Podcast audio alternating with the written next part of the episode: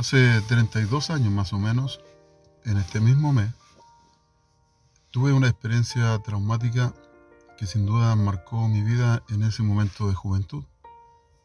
Después de recibir, ¿verdad?, la noticia que yo padecía un cáncer, en este mes eh, me recuerdo que fui sometido a una operación en donde iban a intervenir mi cuerpo de una manera que pudiese tal vez soportar lo que se venía.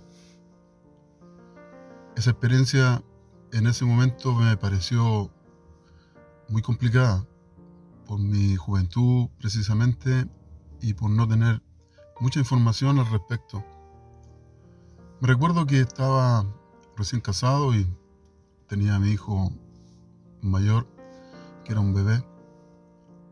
Pero sin embargo, dada la poca experiencia y tal vez la poca confianza de poder esto comentarlo de manera natural, me pude sobreponer y reaccionar de manera positiva a lo que se venía.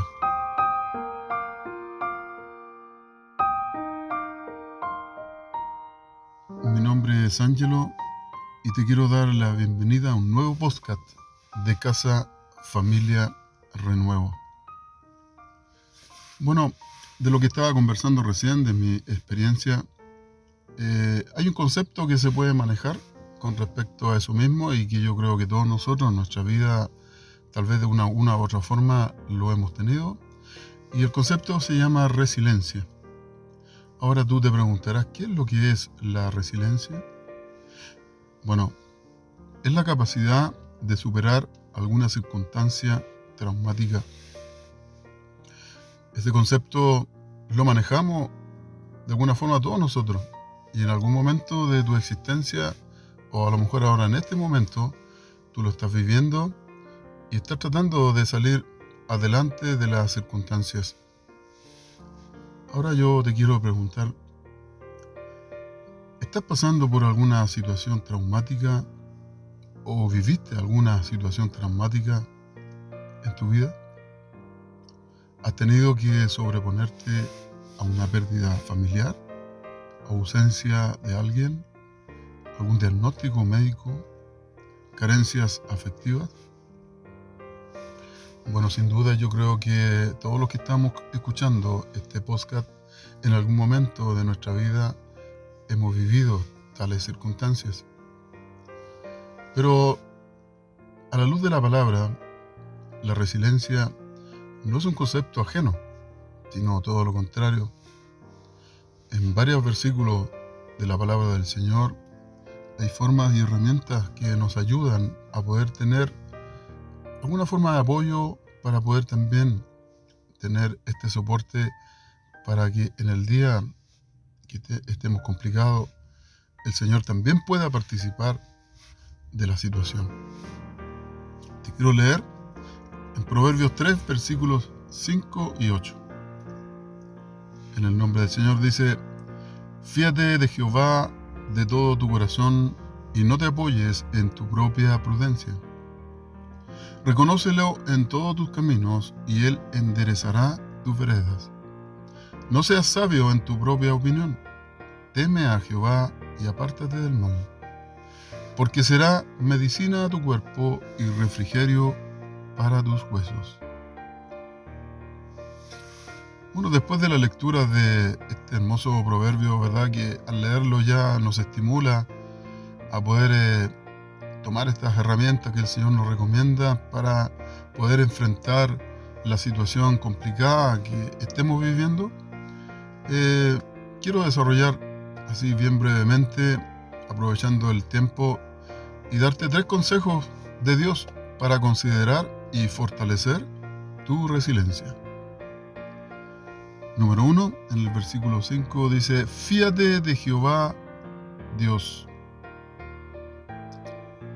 Wow, toda nuestra confianza debe estar en que Dios, fíjate bien, en que Dios tiene el control de todo.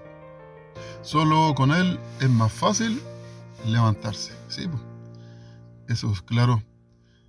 Yo cuando viví la situación de mi enfermedad, recordé que tenía un Dios y en medio de a lo mejor mi fortaleza como humano, tal vez diciendo, sí, yo puedo salir adelante, sin duda que necesité del apoyo de Dios para levantarme. Y Él estuvo ahí, en medio de las circunstancias. Número 2, versículo 6. Reconócelo en todos tus caminos. En cada paso que des, decide caminar con Él. Eso te dará fortaleza en el día del desaliento o en el día del no puedo. Yo creo que tú has vivido eso y yo también he vivido esa situación. Desaliento, ¿cierto? Que ya parece que ya no podemos respirar. Nos falta el aire para continuar en esta vida. Y estas palabras que resuenan en, este, en el momento de la angustia, ya no puedo más. Aquí la recomendación, ¿cierto?, que nos hace el autor de este proverbio, reconocer al Señor en nuestro camino es muy hermoso. Y, y, contar con Él, eso es lo más importante. Saber que cuento con alguien en los momentos más difíciles de mi vida. Número 3, versículo 7. No seas sabio en tu propia opinión. A veces nos pasa eso, que creemos que tengo tanta seguridad de que yo solo voy a salir del problema que no acudo a nadie. No necesito de nadie. Creo que yo puedo de esto salir. Sí, me basta con mi conocimiento, con mi fortaleza, creo que voy a poder lograr llegar y triunfar en mi situación, en la que sea. Pero la verdad de las cosas es que en el interior de nuestro corazón y de nuestra mente hay una fatiga, hay un cansancio. Por lo tanto, no es muy sabio, como dice acá el autor de Proverbio, en nuestra propia opinión, hay que considerar la opinión de Dios, sin duda. Dios tiene una mejor forma de cómo guiarnos en la situación difícil. Comparte con Él, compartamos con Él el tema, la preocupación, antes de tomar alguna decisión. Porque cuando lo hacemos, la verdad es que sí se torna más fácil el camino sí se ven más posibilidades, más alternativas para poder considerar y fortalecernos ante esa noticia. Sabes que al momento de meditar y considerar eh, todas estas posibilidades y consejos que el Señor nos da, me imaginaba a nuestro Señor Jesucristo cuando Él estaba, ¿cierto?, a punto ya de consagrar lo que Él había venido a esta tierra, de entregar su vida por cada uno de nosotros, en su calidad de humano, de hombre, tiene que haber estado en, algún, en alguna forma también eh, esperando poder también salir de la situación. Y sabes que al leer este versículo que te voy a compartir, yo entiendo muy bien al Señor Jesucristo que se encuentra en Mateo 26, 39. Yendo un poco adelante, se postró sobre su rostro orando y diciendo, Padre mío, si es posible, pase de mí esta copa, pero no sea como yo quiero, sino como tú.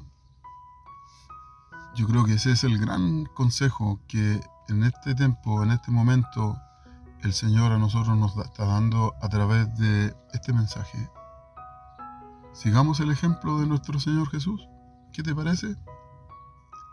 Yo creo que es importante poder imitar lo que Él hizo, pero que no sea como yo, sino como tú.